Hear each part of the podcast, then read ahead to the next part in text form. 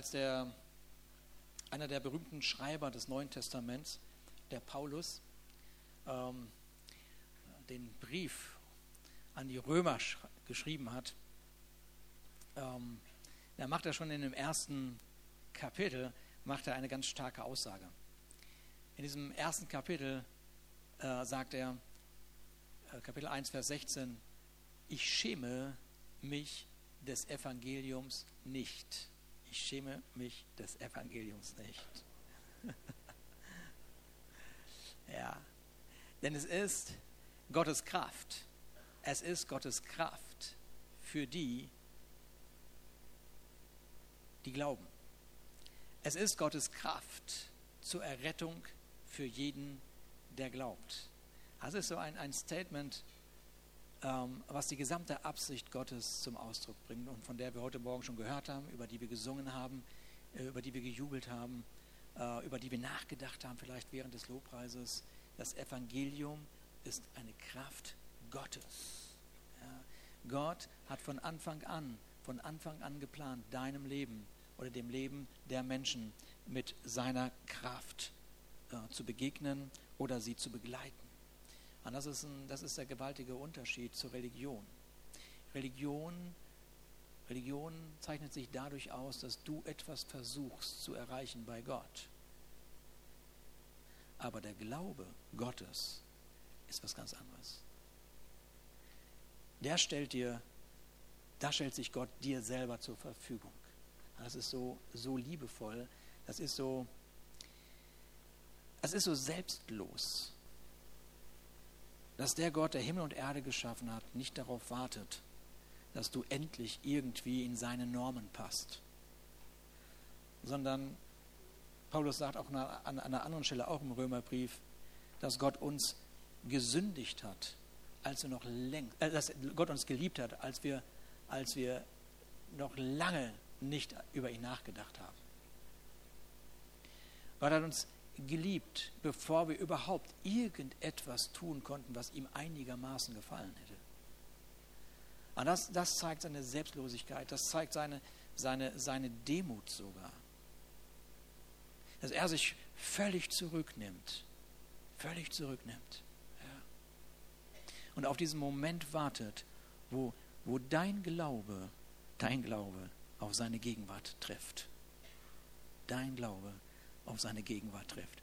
Und dann, und dann steht der Schöpfer auf. Und dann sagt er, jetzt, mein Sohn, meine Tochter, jetzt, jetzt führe ich dich in das Leben, was ich von Anfang an von dir geträumt habe und das, was in deinem Herzen schlägt. Das Vaterunser ist so eine, bringt dir so eine Aussage, die wir, die wir hier in der Gemeinde immer wieder wieder hören, da heißt es, dein Wille geschehe wie im Himmel, so auf Erden. Dein Wille geschehe wie im Himmel, so auf Erden. Und ich glaube, dass das, äh, natürlich hat es Jesus gebetet und das hat eine ganz tiefe Bedeutung, aber ich glaube, das ist das, was so viele Menschen in ihrem Herzen an Sehnsucht haben. Lass doch den Himmel auf die Erde kommen. Lass doch den Himmel bitte jetzt geschehen. Und je nachdem, was man so erlebt, das, was so das Leben konfrontiert, kann das, kann das entweder eine, eine, ein, ein stummer Schrei sein, das kann ein lauter Schrei sein, das kann ein verzweifelter Ruf sein, aber es ist die Sehnsucht, es ist die Sehnsucht ähm, nach, hm, nach einem erfüllten Leben. Es ist die Sehnsucht, äh, es ist die Sehnsucht nach einem Zustand, der dieser, äh, der dieser Welt verloren gegangen ist und man ganz tief weiß, und das sind die vielen Gespräche, die wir hier immer wieder führen, dass man ganz tief in seinem Herzen weiß, da ist eine Sehnsucht, eine Sehnsucht nach diesem erfüllten Leben. Ähm, und wenn ich diesen Himmel erleben möchte, wenn ich den Himmel erleben möchte in meinem Leben, wenn ich ähm, mehr möchte, was wir gerade gesungen haben, als nur ein Gänsehautmoment oder ein, ein, ein Moment von emotionaler Berührung, also wenn ich den Himmel in meinem Leben erleben möchte, wenn ich möchte, dass der Himmel mich begleitet, äh, wo auch immer es in dieser Woche hingeht, wenn ich das möchte, dass der Himmel mich begleitet, wo auch immer, äh, wo auch immer es etwas gibt, was mich herausfordert in dieser Woche, wenn ich das möchte, dann dann machen wir das, indem wir Jesus unsere ganze Aufmerksamkeit schenken. Dann drehen wir uns nicht um irgendwelche Werte, die das Christsein mit sich bringt. Dann, dann drehen wir uns auch nicht um gute Werke, die das Christsein hervorbringt, sondern wir drehen uns allein um Jesus Christus. Und indem wir uns, un, uns um ihn drehen, mit anderen Worten, wenn wir ihn betrachten, weil wir ihn betrachten, weil wir das betrachten, was er vollbracht hat für unser Leben, bricht der Himmel in unser Leben ein. Amen. Seid ihr da? Ich muss immer manchmal die norddeutschen Leute ein bisschen wecken, so, aber ja, ist so. Aber es ist auch so eine gewaltige Aussage, die ich hier gerade treffe, von der ich so ganz selbstverständlich ausgehe. Das muss man ja auch erstmal verarbeiten. Ja. Aber wenn es einen Gott gibt, wenn es einen Gott gibt, ja, dann macht es Sinn, darüber nachzudenken, was ist seine Absicht für mich. Es wäre fatal, wenn man an einen Gott glaubt und sich nicht mit ihm auseinandersetzt. Das wäre fatal. Ja. Weil Gott bedeutet größer als das, was dein Leben überhaupt denken kann.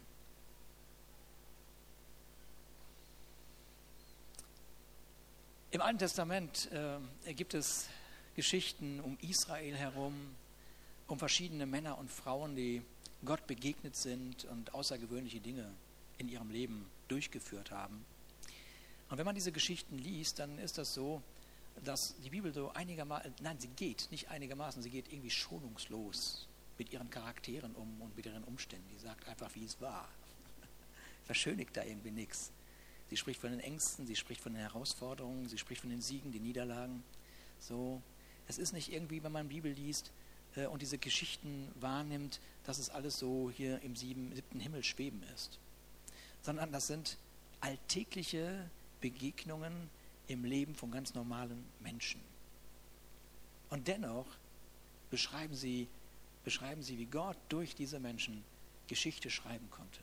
Wie Gott den, die, die Weltgeschichte durch diese Menschen geformt hat. Das ist, es ist doch, und das ist für mich, das ist für mich irgendwie so ein bisschen die Logik in dem ganzen Glauben an Gott. Ja? Dass wenn es einen Gott gibt und dieser Gott an meinem Leben Interesse hat, ja, dann wird er mit meinem Leben etwas auf dieser Erde durchführen wollen was mir ohne ihn niemals, niemals möglich gewesen wäre. Ja? Und pl plötzlich, plötzlich, plötzlich bekommt mein Leben so eine Tiefe. Plötzlich bekommt mein Leben so eine Weite. Plötzlich bekommt mein Leben so eine Höhe. Plötzlich spüre ich, dass das, wer ich bin, in den Augen Gottes so sehr kostbar ist, dass ich nicht anders kann, hört mir gut zu, als mich selber zu lieben. Ja. ja, es kommt an, es kommt an. Und, und, das ist so eine tiefe Wahrheit, weil das Wort Gottes sagt, wer sich selber liebt, ist in der Lage, andere zu lieben. Ja? Wer sich selber liebt, erst der Erst derjenige, der sich selber liebt, ist in der Lage, andere zu lieben. Und indem ich anfange, Gott zu betrachten und mich in ihm widerspiegel, dann sehe ich diese, wie ich gerade schon sagte, die Großzügigkeit von ihm. Kann ich nur sagen, Mann Gott, du hast bei mir alles richtig gemacht.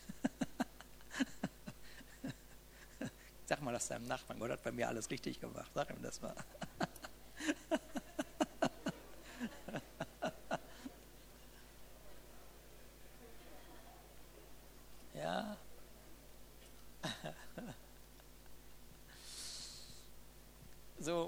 Also, jetzt gucken wir uns mal so einen Mann an im Alten Testament und das ist der Mose. Kennt jemand Mose? Ja, ne, Mose kennen wir. So, wisst ihr, Mose, Mose äh, war so in seinem Alltagstrott. Ich habe schon ganz oft darüber gepredigt und immer wieder fasziniert mich diese Geschichte. Und, äh, und es ist so, so ein Alltagstrott. Er läuft äh, vor den Schafen, hinter den Schafen seines, seines Schwiegervaters her, so war das damals. Ähm, und, ähm, und plötzlich wird er auf, auf eine ungewöhnliche Art und Weise aus seinem Alltag herausgerissen. Gott begegnet ihm. Es ist, ähm, es ist so, dass Mose dieser Begegnung Aufmerksamkeit schenken wird. Er wird ihr Aufmerksamkeit schenken. Und wenn er das nicht getan hätte, wenn er also diesen Moment, wo, wo Gott sich ihm auf diese ungewöhnliche Art und Weise gezeigt hat, wenn er diesen Moment nicht Aufmerksamkeit geschenkt hätte, ja, wäre er nicht zu dieser herausragenden Persönlichkeit geworden. Aber die Geschichte zeigt mir, dass Aufmerksamkeit schenken noch nicht ausreicht.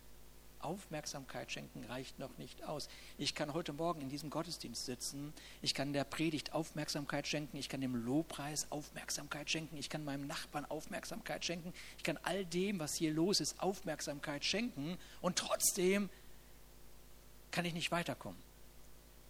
Trotzdem ist da kein Weiterkommen in meinem Leben und das ist ja, das ist ja, das müssen wir einmal definieren. Was ist überhaupt gemeint mit Weiterkommen im Leben?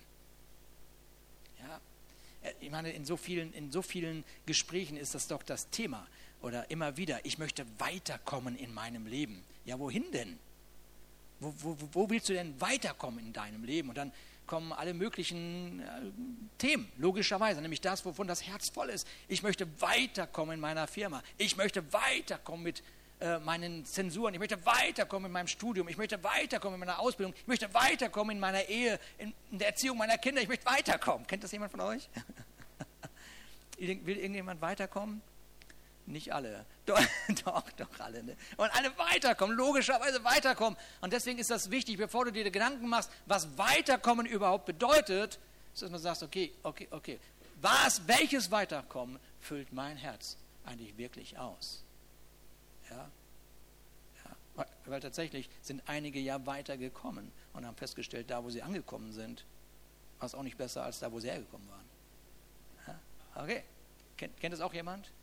Ja, das ist so. Das ist so, ja. So, deshalb, deshalb, äh, wenn wir, wenn wir, äh, wenn wir, äh, vielleicht können wir das, darf ich das einfach mal definieren heute Morgen. Weiterkommen im Leben bedeutet, ich komme dann weiter, wenn mein Leben Gott mehr Raum gegeben, äh, das. ich komme dann weiter, ich bin dann weitergekommen, wenn ich durch meinem Leben Gott mehr Raum gegeben habe. Hm. Ich habe mich gerade versprochen. Ja, ich wiederhole das nochmal, weil das so wichtig ist. Ja. Weiterkommen bedeutet nicht der Erste irgendwo zu sein, der Größte, der Beste, der Schönste, das bin ja sowieso ich, sondern weiterkommen bedeutet, ich gebe Gott den Raum. Ja? Und er kann durch mein Leben äh, sich zeigen in dieser, in dieser Welt. Das ist Weiterkommen. Das ist Weiterkommen. So, als, äh, als Jesus eines Tages äh, vor seinen Jüngern genau dieses Gebet formuliert hat, von dem wir gerade gehört haben, das, das berühmte Vater unser, ja, das berühmte Vater unser. Und dann äh, redet er weiter mit seinen Jüngern und sie und sie und sie, äh, er spricht dann von dem, von dem, wie die Welt sich sorgt, ja, wie die Welt sich sorgt, wie Menschen sich sorgen. Und in der Zeit war das wahrscheinlich nochmal, hat es nochmal eine ganz andere Bedeutung gehabt als das, was wir hier vielleicht erleben. Das Weiterkommen. Ähm, und Menschen sorgen sich um ihr Weiterkommen. Und dann ist das echt erstaunlich, dass, dass Gott oder Jesus in diesem Moment sagt, ja, hier die Welt macht sich Sorgen um das Essen, sie machen sich Sorgen um die Kleidung, sie machen sich Sorgen und so weiter und so weiter. Aber ich händige euch jetzt einen Schlüssel aus. Und dieser Schlüssel, dieser Schlüssel öffnet die Tür, dass jegliche Sorge keine Macht mehr hat. Und ich, ich, ich will das jetzt nicht so hart sagen, aber jeder Jünger, der diesen Schlüssel nicht nehm, nimmt, der ist dumm. Ich wollte es ja nicht so hart sagen, aber der ist wirklich dumm. Ne? Ich meine, wenn der Schöpfer des Himmels vor dir steht und sagt, hör mal, ich ich übergebe dir einen Schlüssel. Und dieser Schlüssel öffnet die Tür, ja, das Sorgen, kein Raum mehr haben. Ich meine, da muss man zugreifen, ja, bevor der andere zugreift. Ja. Also ich greife schnell zu, ich will den Schlüssel haben. Gott ich will den Schlüssel haben. Und das, diesen Vers, den kennen wir. wir. Wir haben den so oft schon gehört. Und auch wenn du vielleicht gar nicht so sehr in der Bibel dich auskennst, ist es ein Vers, äh, den, du, den du vielleicht schon mal gehört hast. Der heißt, nämlich, der heißt nämlich in Matthäus 6, Vers 33, trachtet zuerst nach dem Reich Gottes und nach seiner Gerechtigkeit, so wird euch dies alles zufallen. Und dies alles war alles das, was er vorher gesagt hat, wo, wo, wo sich Menschen Sorgen, Sorgen machen drüber. Ja, trachte zuerst nach dem Reich Gottes, zuerst nach seinem Reich und nach seiner Auffassung von Gerechtigkeit. Trachten bedeutet, ich gebe Gott Raum. Und in dem Augenblick, wo ich Gott Raum gebe, mit anderen Worten, Gott darf in meine Situation hineintreten, ist doch logisch, dass dieser Gott mit seinen Möglichkeiten kommt. Er kommt doch nicht als armer Knecht. Das ist ein falsches Bild. Gott ist doch Schöpfer. Also bringt er auch was mit. Und er bringt keine Last mit und sagt, okay, ich sehe, du bist schon ein bisschen am Kriechen, aber jetzt noch mal eins drauf. Ne? So schlecht wie du kriechen kannst, kannst du auch gleich liegen.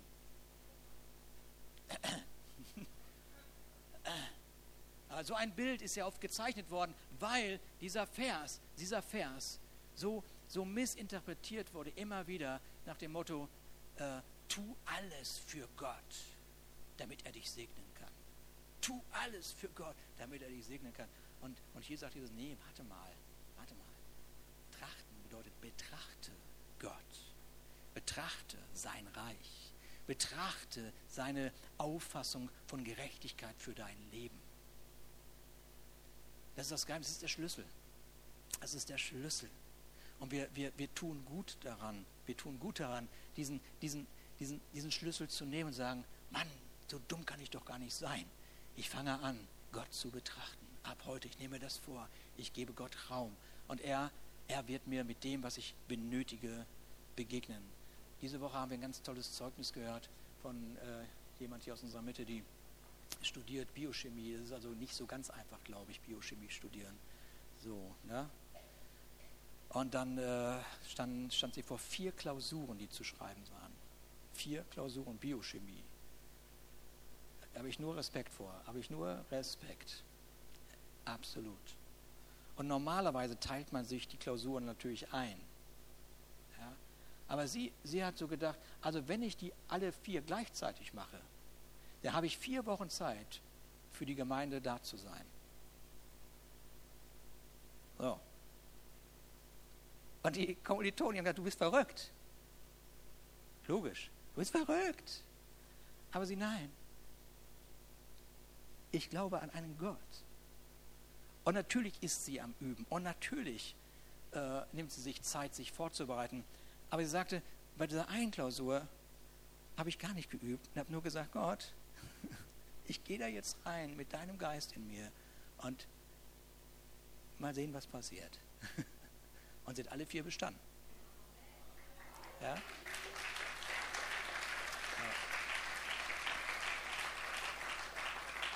Trachte zuerst nach dem Reich Gottes.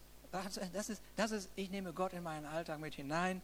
Ich bin in meiner Lebenssituation, ich bin nicht in deiner, aber ich bin in meiner. Und in meiner gehe ich einen Schritt weiter mit meinem Gott. Ja, und dann kommen genau diese großen Zeugnisse. So, Mose, Mose, wir waren ja bei Mose eigentlich. Mose wächst also in dem Palast bei dem Pharao auf, das haben wir irgendwann auch mal gelernt, und er entwickelt logischerweise, wenn man an einem, einem, einem Hof des Pharaos aufwächst, dann ist es nur klar, dass man Leitungspotenzial entwickelt. Das ist ganz, du siehst ja nur immer jemanden, der bestimmt, der vorangeht, der irgendwas entscheidet und so. Das ist ganz klar, dass sich das irgendwie auf dein Leben abfärbt.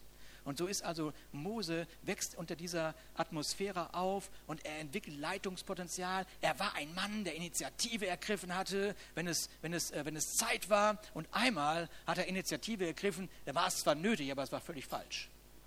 Und diese Initiative, äh, die er da ergriffen hat, oder seine Gabe, mit der er jetzt dort gedient hat, ja, führte dahin, dass er erstmal 40 Jahre flüchten musste. Wir wissen, dass er, dass er gesehen hat, wie seine, seine Brüder, seine israelischen Brüder, sie waren israelitischen Brüder, sie waren, äh, waren unterdrückt und er hat gesagt, okay, das muss ich ändern, das muss ich ändern, ich muss was tun. Und so hat er den einen Ägypter, der den Israeliten da gerade geschlagen hat, einfach einen Kopf kürzer gemacht und dachte, jetzt wird er gefeiert als Held. Und was er wahrnehmen musste, dass sie sagten, nee, wer bist du denn eigentlich? Ja, wer bist du denn? Wer hat dich denn zum Aufseher hier bestellt? Und er wusste nur eins, okay, jetzt kann ich nur abhauen, jetzt kann ich nur fliehen. Und er flieht, er flieht. Und dieser Moment wird also sein Leben die nächsten 40 Jahre prägen. Und manche Entscheidungen in deinem Leben, ja, die du getroffen hast und die ich getroffen habe, die, die sind weitreichender, als wir in dem Moment wahrhaben wollten, als wir sie getroffen haben. Das war so eine schnelle Entscheidung, das war so ein aus dem Effekt, weil es in uns war, weil es unsere Gabe war, so zu reagieren, weil es unsere Natur war, so zu reagieren. Und dann haben wir so reagiert nach, mit, mit bestem Wissen und Gewissen und gesagt, das kann doch nur gut sein. Und, und dann das Ergebnis, oh Mist, oh, das war jetzt nicht so gut. Und dann zieht man sich zurück. Man zieht sich zurück, man zieht sich immer mehr zurück und sagt, okay, mit dieser, mit dieser Stärke, die ich habe, werde ich nicht mehr Land gewinnen. Die werde ich jetzt nicht mehr einsetzen, das war's. Und so verkümmert genau das, was in deinem Leben hineingelegt worden ist, ja, weil, äh, weil du, weil du äh, mit deinen Erfahrungen, äh, deine Erfahrungen dich lernen, okay, irgendwas läuft da gerade schief. Hm. Und jetzt Jetzt, nach 40 Jahren, kommt dieser Dornbusch-Moment. Dieser Dornbusch-Moment. Und wir wissen, dass Mose neugierig wie er war. Und Gott sei Dank läuft auf den Dornbusch zu, guckt sich das Ganze an und merkt, oh Mann, der Dornbusch brennt, aber er brennt nicht. Das ist schon mal ein Wunder, ja. Aber es ist einfach mal ein Reden Gottes an sich schon. Dieses Reden, dieses, dieses Bild oder das, was da passiert, ist ein Bild für dein Leben. Das lautet, wer für Gott brennt, brennt nicht aus. Okay? Okay.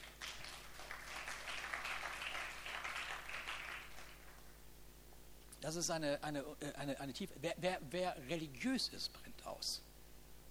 Ja. Okay. So. Ähm, so, Mose schenkt Gott seine Aufmerksamkeit, aber das, was er hört, was Gott zu ihm sagt, das weckt überhaupt keine Begeisterung. Überhaupt null Begeisterung. Gar nichts Begeisterung. Ich sage immer so in der Bibelschule, wenn wir darüber sprechen, sage ich, Gott braucht ganze sechs Kapitel in der Bibel, um Mose zu überzeugen, hör mal, ich habe was vor mit dir. Das ist eine lange Zeit. Ja, okay. Ähm, so, Gott will ihn nämlich zurücksenden an den Ort, von dem er geflüchtet ist.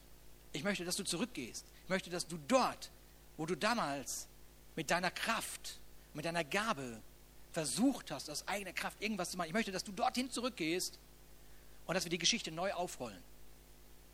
Ich brauche dich. Ich möchte, dass du mein Volk aus der Sklaverei, oder er sagt, Gott sagt eigentlich eher, ich werde mein Volk aus der Sklaverei befreien, aber ich brauche dich dazu. Ich möchte mit dir gehen, Mose. Ich möchte mit dir in dieser Welt etwas tun. Und wir können diesen, diesen Auftrag, den Mose da bekommen hat, wir können diesen Auftrag eins zu eins auf unser Leben projizieren, weil wenn dein Glaube auf Gott trifft, ja, dann sagt Gott sofort, hör mal, ich, hab, ich habe eine großartige Aufgabe für dich. Lass uns in diese Welt gehen, die du so gut kennst, und lass uns den Menschen, die ich liebe, lass uns sie befreien aus der Finsternis aus der Gewalt der Sucht, aus der Gewalt der Hoffnungslosigkeit. Ich habe einen Plan für dein Leben. Ich habe einen Plan für dein Leben. Ich, ich, ich habe was vor. Ja.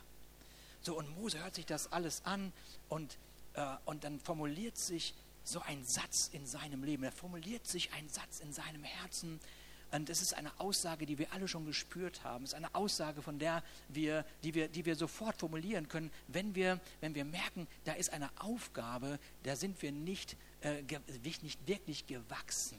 Da ist eine Aufgabe, da fallen mir tausend andere Leute ein, die viel besser sind als ich. Ja, tausend Leute fallen mir ein, sofort. Ich kann die sogar mit Namen nennen plötzlich. Ja, Mann, ich könnte sogar rückwärts aufsagen, wenn es sein muss, Gott. Aber bitte nicht ich jetzt, nicht ich jetzt. Ja, wo hat mich mein Glaube denn hingebracht? Direkt in die Gegenwart Gottes. Und Gott hat gleich einen Plan. Und kaum, kaum hat Gott ausgesprochen, und das stelle ich mir in meiner Fantasie geht hier immer wieder durch, so, kaum hat Gott ausgesprochen, ich glaube, Mose hat schon so da gestanden, Gott ist gut, ist gut, ist gut, nicht so viel reden, ich will dir was sagen. Ja, so. Kaum hat Gott ausgesprochen, sagt Mose, aber was ist, wenn sie? Aber was ist, wenn sie nicht glauben? Was ist, wenn sie nicht hören? Kennt irgendjemand diesen Satz? Was ist wenn? Was ist wenn? Was ist wenn?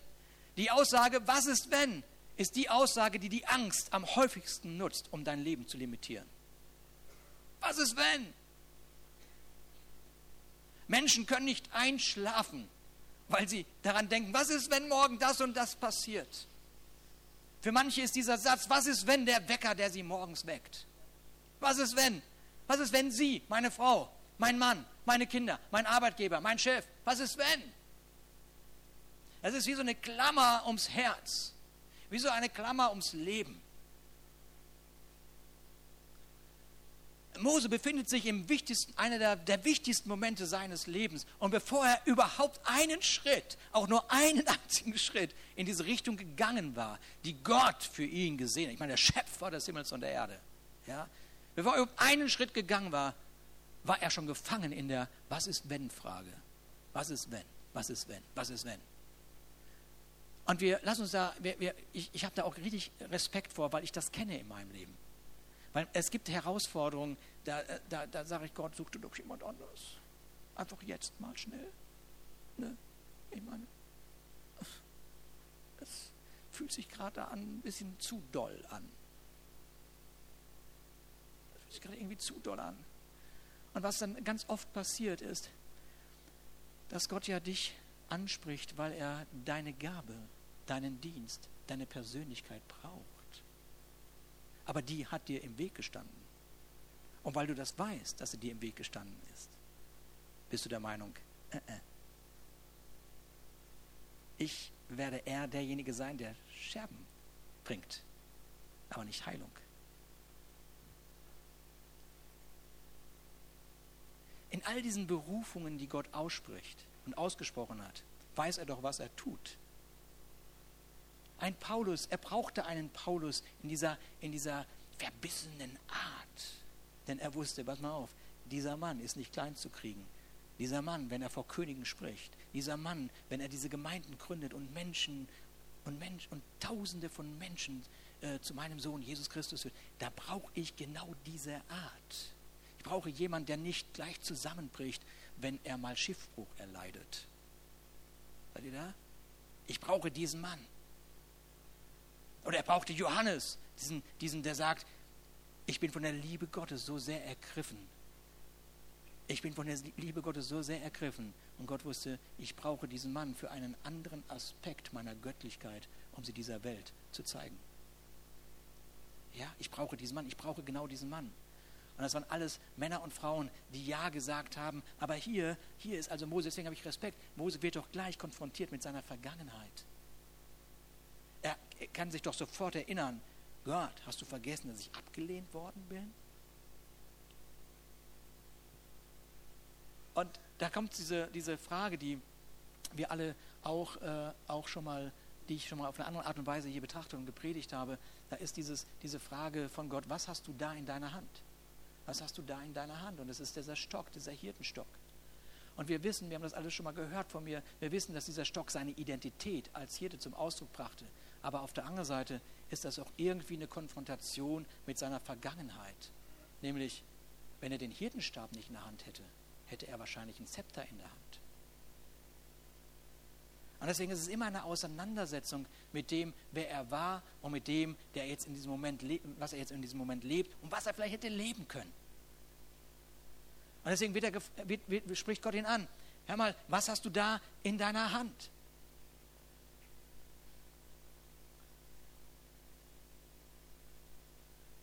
das, was Mose in der Hand hatte, war für Gott so wichtig, dass er eigentlich dem Mose sagt, hör mal Mose, alles, was du brauchst und was ich brauche, ist in deiner Hand. Alles, was du brauchst, Mose, und alles, was ich brauche, für das, was auf meinem Herzen ist, für, für das, diesen Moment der Geschichte, ist alles in deinem Leben enthalten. Es ist alles vorhanden. Bring doch mal die Liste mit den Aussagen, was du nicht hast, zum Schweigen. Bring sie doch einfach mal zum Schweigen. Sag, Klappe halten. Heute ist ein anderer Tag. Heute ist ein Tag, wo die Liste gefüllt wird mit all dem, was ich durch Gott habe.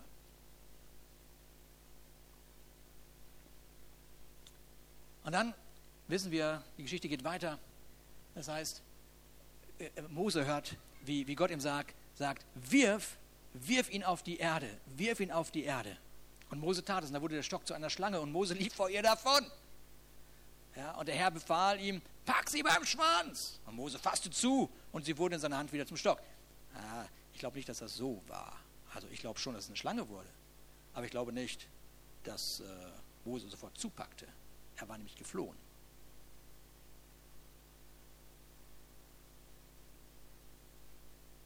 Wir kennen die Geschichte, die nun losgeht. Wir kennen die Momente, wo Mose mit dem, mit dem Stab in seiner Hand Geschichte schreibt. Das wissen wir. Wir kennen die Geschichte. Aber Mose selber hört nur, wie Gott ihm sagt,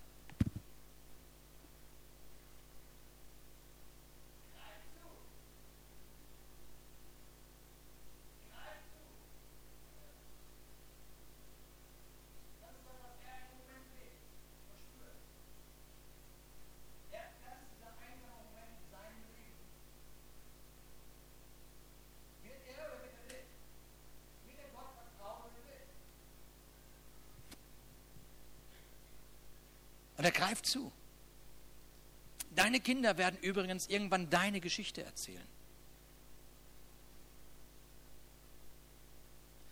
Oh, Papa ist immer geflüchtet.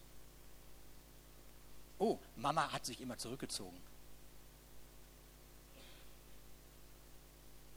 Oder sie werden erzählen, aber mein Papa hat die Initiative ergriffen. Oder sie werden dir sagen, meine Mama hat sich als eine Löwin vor mein Leben gestellt.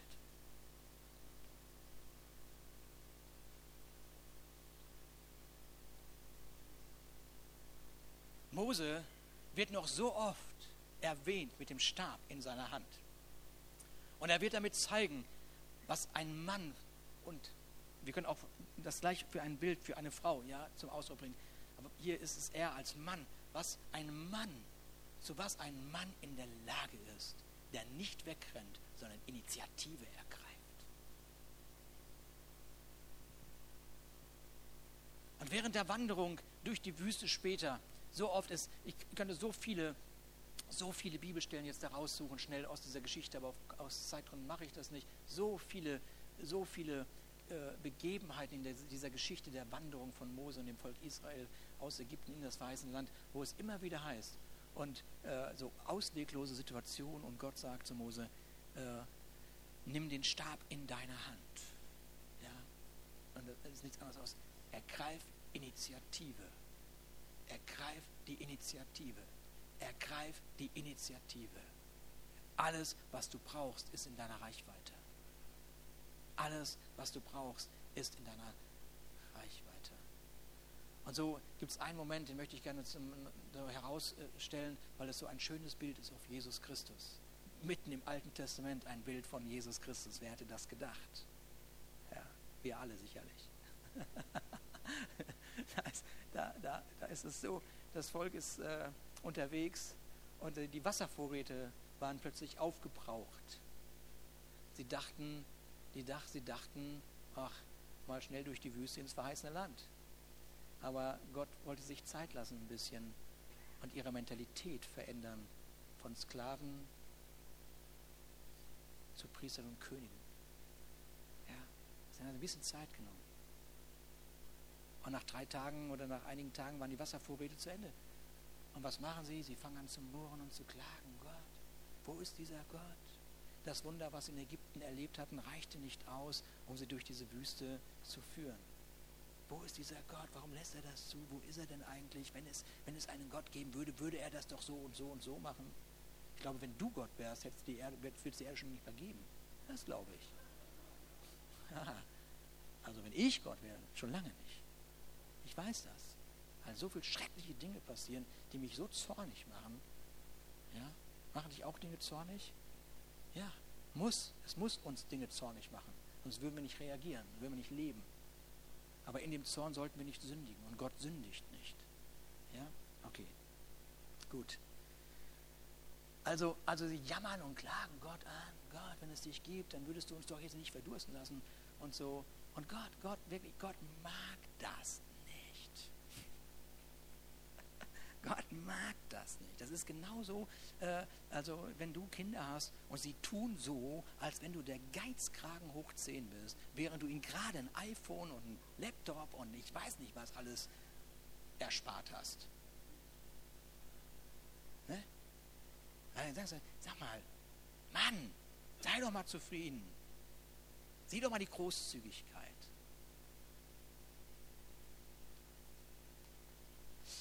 Gut, aber, aber Gott, Gott, ähm, auch wenn er das nicht mag, wie sein Volk da gerade reagiert, äh, er hat sie so sehr lieb, dass er sie trotz dieser Anklage nicht im Stich lässt, sondern er sagt zu Mose folgendes, 2. Mose 17, Vers 6, am Berg Horeb werde ich vor dir auf einem Felsen stehen, schlag mit dem Stab an den Felsen, dann wird Wasser aus dem Stein herausströmen und das Volk kann trinken.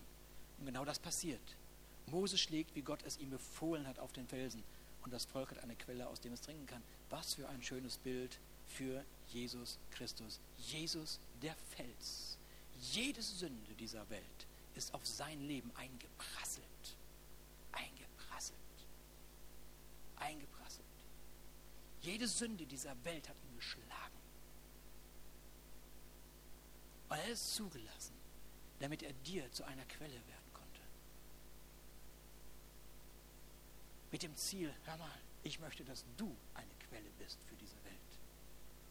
Das ist dein Gott. Das ist dein Jesus. So Mose konnte nicht wissen, welche Autorität er durch diesen Stab hatte, bis er in diesen Momenten, die vor ihm waren, den Stab nutzte. Oder bis er in diesen, diesen Momenten seine Gabe nutzte, die Gott ihm anvertraut hatte. Und irgendwann kämpfen sie gegen ein Volk, das Israel aus dem Hinterhalt, Hinterhalt angreift. Und das ist diese Geschichte, auch die wird euch sicherlich bekannt sein. Und ich müsste einfach das mal nochmal äh, zu Hause nachlesen. Zweite Mose, äh, äh, ab, Vers, äh, ab, Kapitel 3 kann man die Geschichten einfach mal so lesen. Sind, äh, es ist auch gar nicht langweilig, es sind wirklich Geschichten, die man gut lesen kann.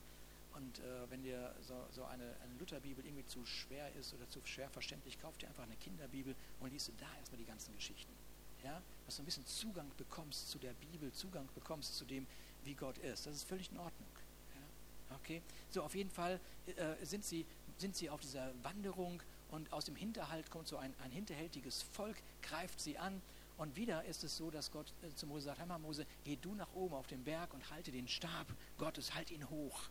Ja? Und Josua war derjenige, der also da in den Krieg zieht. Und das ist die Geschichte, wo äh, Mose oben auf dem Berg steht und äh, seine Arme werden immer schwerer, werden immer schwerer. Und das kann man sich ja vorstellen. Ne? Dass, dass Arme schwer werden und dass Gaben, die man hat, manchmal, wenn man sie, wenn man sie immer wieder am Einsetzen ist, dass es manchmal ganz schön schwer ist. Es ganz schön schwer ist. Wenn man das Gefühl hat, okay, alles liegt jetzt auf meinem Leben irgendwie, alles liegt auf meinem Leben, alles muss ich jetzt hier machen. Ja? Ich glaube, das kennen wir auch alle irgendwie. Und dann, dann kommen diese Helden Aaron und Hur und sie unterstützen, unterstützen ihn. Und was wir lernen ist, dass es oft das Unterstützende in deinem Leben ist, das das Ergebnis vollbringt. Das Unterstützende ist oft das, was das den Erfolg bringt oder das Ergebnis vollbringt. Freunde, die uns in unserem Leben unterstützen, die an uns glauben, trotz der Schwächen und Fehler, lassen unser Leben zu dem werden, das unsere Augen zum Leuchten bringt. Ist irgendjemand hier ein Freund oder eine Freundin von jemand?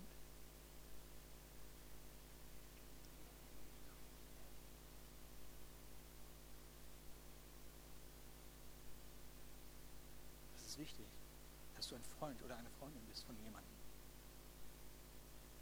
Und dass er dich wahrnimmt als ein Unterstützer. Dass er dich wahrnimmt als diejenige oder derjenige, der, der, der sich nicht so sehr in den Mittelpunkt stellt, sondern den anderen und sagt, ich möchte, dass dein Leben zur Fülle kommt. Ich möchte, dass dein Leben alles hervorbringt, was Gott sich erträumt hat. Das ist wahre Freundschaft. Das ist füreinander einstehen.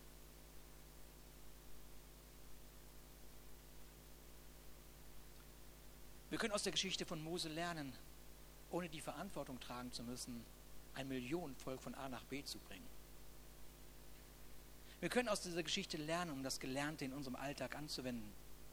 Und das, was uns zuerst also gesagt wird, ist folgendes. Alles, was du benötigst, ist in deiner Reichweite. Mose hatte alles, was er benötigte, in seiner Hand. Und das, was mich ganz doll bewegt, ist folgendes. Es geht weniger darum, was du hast, sondern es geht darum, wie du damit umgehst. Es geht weniger darum, was du hast, es geht darum, wie du, es geht mehr darum, wie du damit umgehst. Es geht nicht um die Frau, die du hast, es geht darum, wie du mit der Frau umgehst. Es geht weniger um die Gemeinde, zu der Gott dich berufen hat. Es geht mehr darum, wie du mit der Gemeinde umgehst. Es geht weniger darum, dass es in dieser Gemeinde ein Lobpreisteam gibt, eine Kinderarbeit, einen, einen Kinderbereich, einen Welcome-Bereich, ein Hausliebe-Café, eine Kreativarbeit, Jugendteam und so weiter. Und es geht weniger darum, es geht darum, wie du mit diesen Teams umgehst. Bist du ein Freund? Bist du eine Freundin? Spüren wir das? Spüren, spüren wir das? Es geht nicht darum, wie viel Stress du hast in deinem Leben, sondern darum, wie du mit dem Stress umgehst. Oft kommt der Stress nicht von all den Aufgaben, die man sich an Land gezogen hat oder an Land gezogen bekommen hat, sondern wie du mit den Aufgaben umgehst. Trachtet zuerst nach dem Reich Gottes und dann sortiert deinen Schreibtisch. Das ist der Schlüssel. Das ist das Geheimnis für Christen. Ist das nicht schön? Das Leben soll dich nicht überwältigen. Das Leben soll dich nicht überwältigen. Das Leben, das Leben, das Gott für dein Leben sieht, ist eine überwältigende Schönheit. Es gibt Momente, da muss dein Leben eine Menge tragen. Das ist so. Jeder, jeder geht durch solche Momente durch. Da muss dein Leben Dinge tragen. Da hast du einfach, das ist zu viel, das willst du nicht. Das fängt an wirklich, ja, und man ist da ganz schnell dabei, dass man sagt, lieber Gott, nimm mir diese Last ab, nimm mir diese Last ab. Aber der Glaube an Gott ist nicht nur dazu da, dass dir Lasten abgenommen werden. Der Glaube an Gott hat die Komponente, dir zu zeigen, wie man mit den Lasten umgeht. Da sind alles Facebook-Sätze heute Morgen. Ne? Ein Facebook-Satz nach dem anderen.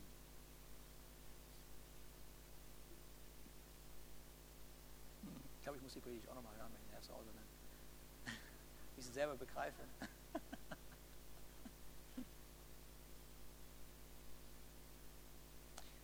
Mit, mit diesem Auftrag, den Mose für sein Leben bekommen hatte, spürte er logischerweise gewaltige, ein gewaltiges Gewicht auf seinem Leben. Aber das Gewicht war nicht dazu da, das Leben von Mose zu zerstören, sondern der Welt zu zeigen. Das kann ich mit einem Mann anstellen, der die Initiative ergreift. Und wisst ihr, Gott, und das ist so dieses, das, ist das nächste, was mich immer wieder bewegt, Gott hat so seine Art, seine eigene Art, Lasten zu tragen. Eine dieser berühmtesten Szenen im Neuen Testament, über die wir auch immer wieder äh, reden und hören, Tausende von Menschen haben sich um Jesus und seine Jünger versammelt. Tausende von Menschen, 4000, 5000. Nur die Männer waren gezählt, also das Doppelte. 10.000, 15.000 waren da und sie wollten diesen Jesus hören. Und jetzt wird den Jüngern langsam klar, oh, wir haben ein Problem, wir müssen die versorgen. Also irgendwie wird es hier jetzt brenzlig. Äh, und sie haben eine, eine Idee. Lasst uns sie alle schnell nach Hause schicken, damit wir keine Verantwortung tragen müssen. Schnell. Jesus, komm, noch ein Satz, dann ist gut mit der Predigt. Und dann ab nach Hause. Wir wollen keine Verantwortung tragen für Menschen, die am Verhungern sind. Oh, das ist eine schlimme Aussage.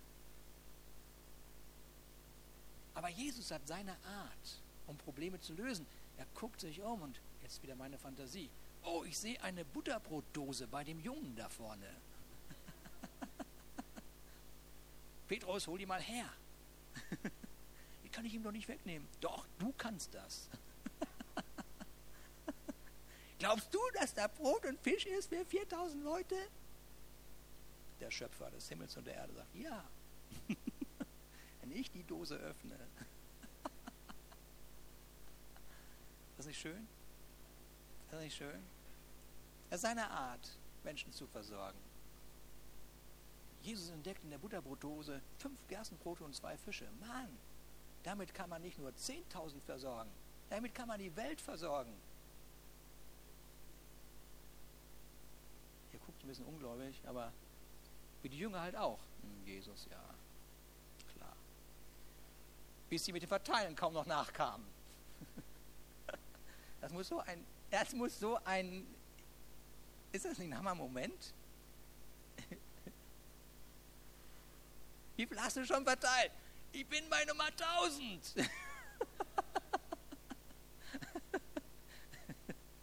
Und du, Jonas? Ah, wenn wir das alles verkaufen würden, dann wären wir ganz reich.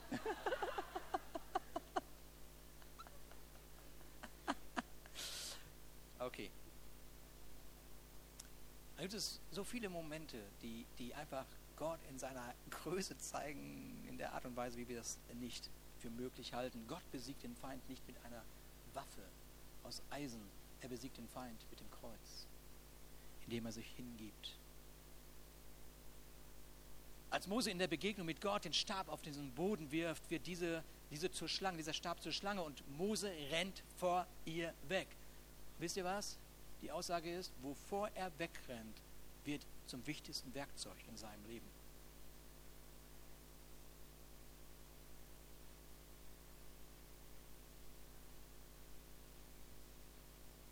Kennst du deine Selbstmitleidpartys? Die dich davon abhalten, es nochmal zu versuchen? Und die Schmerzen der Vergangenheit sind so groß, sind so groß. Aber hier kommt Jesus ins Spiel, der sagt, hör mal, deine Vergangenheit habe ich auf mein Leben genommen. Und Mose, der hört, wie Gott sagt, alle, die dir nach dem Leben getrachtet haben, sind tot ich habe mich um deine Vergangenheit gekümmert. Jetzt sind wir beide unterwegs. Jetzt interessiert nicht mehr deine Vergangenheit, sondern jetzt interessiert meine Gegenwart in deinem Leben.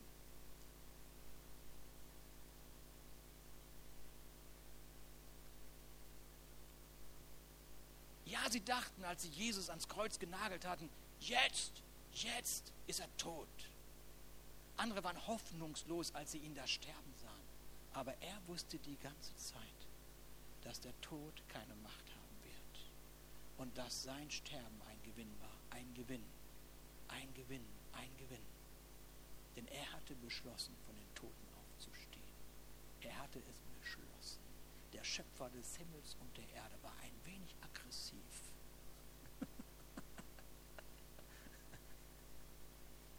ich stehe auf.